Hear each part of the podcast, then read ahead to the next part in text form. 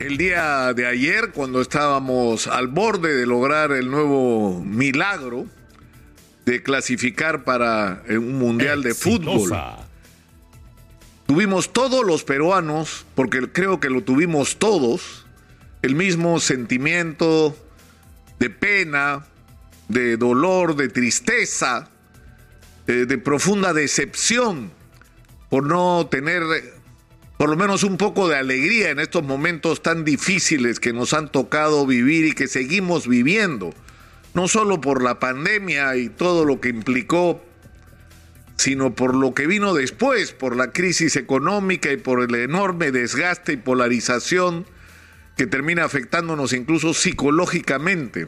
Me refiero a la confrontación tóxica que la política ha generado entre nosotros.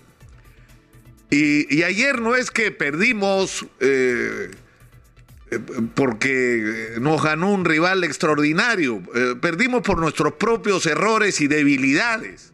No nos ganaron el partido, lo perdimos nosotros, por lo que hicimos mal como equipo, por lo que no fuimos capaces de hacer en la cancha. Probablemente el de ayer haya sido, si no el peor, uno de los peores partidos que ha jugado nuestra selección en toda esta campaña eliminatoria y fue lamentablemente en el momento que necesitábamos que jueguen mejor que nunca. Pero de alguna manera, este dolor y esta tristeza nos tiene que hacer reflexionar eh, sobre esta especie de ilusión ¿no? Eh, eh, que vivimos de estar en el Mundial, cuando esto es en realidad un milagro si pensamos cuál es la, situación del fútbol peruano. Es decir, no hay una correspondencia entre lo que es el fútbol peruano institucionalmente y la participación en un mundial. Nuestro fútbol atraviesa una profunda crisis. Los equipos más importantes están en situaciones de quiebra, en medio de escándalos por un manejo irresponsable de sus recursos endeudados a un límite impagable. Eh, eh, los equipos de provincia, la mayor parte de ellos sobreviven con dificultad. No hay un proceso estructurado, organizado, consistente de formación de nuevas generaciones de futbolistas. Los clubes se parecen en mucho a los partidos políticos en el Perú, porque no son organizaciones eh, que tengan una existencia real y, que implique el compromiso de, los hinchas y que impliquen gestiones eh, que no solamente conviertan a los clubes en un espacio eh, para compartir y para, para desarrollar la, la pasión y el deporte, sino donde no se está trabajando como se debería trabajar, probablemente si aplicáramos las normas que en este momento se exigen para lo que deben ser los clubes profesionales en el mundo entero, muy pocos sobrevivirían en el Perú.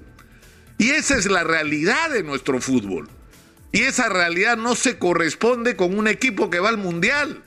Lo que hemos tenido son una serie de talentos individuales eh, articulados de una manera extraordinaria por el profesor Gareca que nos ha llevado hasta donde nos llevó pero tampoco se puede ir más allá de lo que la propia realidad te plantea como posibilidad.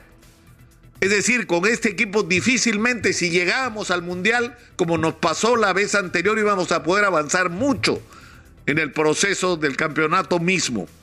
Y yo creo que, es importante que miremos, que, que tratemos de superar todos juntos esta tristeza que nos embarga y que así como en otros aspectos de la vida nacional nos propongamos hacer cambios.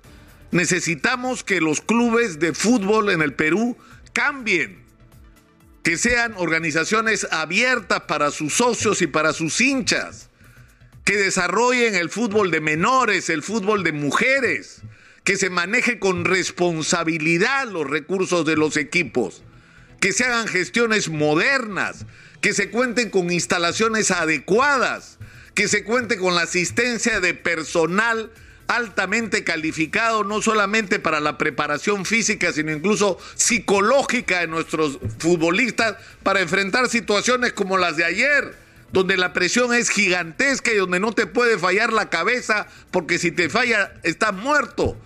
y pierdes una oportunidad como la que perdimos ayer. Yo creo, para terminar, que, e insisto, que como en otras áreas de la vida nacional, pero hay muchas cosas que cambiar. Hay muchas cosas que cambiar. Y, así como tenemos, desde el punto de vista de la vida nacional, eh, no solamente la necesidad de cambiar, sino de dónde agarrarnos. Es decir, deberíamos estar viviendo hoy en otro país si hubiéramos hecho las cosas bien, si los políticos hubieran hecho las cosas bien en las últimas décadas, si el aparato del Estado no fuera ineficiente y corrupto como lo fue y como lo sigue siendo hoy.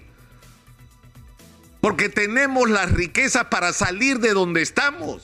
Y esa riqueza no solamente incluye el mineral, la riqueza turística, la, posibilidad de un desarrollo de agricultura extraordinario, la pesca, la, eh, la gastronomía, eh, la historia para mostrar y atraer turistas de todo el mundo, sino tenemos gente y eso es lo que tenemos en el fútbol, porque el Perú es un semillero de futbolistas. Exitosa. Porque tenemos ese, ese talento, eso que muy pocos tienen para jugar al fútbol, como lo tienen los brasileños. Porque alguna vez alguien dijo, no hay nada que se parezca más al fútbol brasileño que el peruano. Pero para eso, para que ese talento pueda descubrirse y desarrollarse, necesitamos instituciones que produzcan una transformación. Y no solamente los clubes, sino hay que promover, y no solo el fútbol, sino todos los deportes en los colegios, en las universidades, en los barrios, en los distritos, en las provincias, en las regiones. Porque además el deporte es una manera de canalizar la energía de nuestros jóvenes y hacerles entender a muchos de ellos que también se puede ser héroe y tener la cara pintada en un mural, en una, en una calle, no por haber muerto a balazos, sino porque uno se ha convertido en un héroe deportivo para la gente y una figura emular por los otros jóvenes. Hay muchas cosas que cambiar en el Perú sin ninguna duda y por supuesto que el fútbol es una de ellas.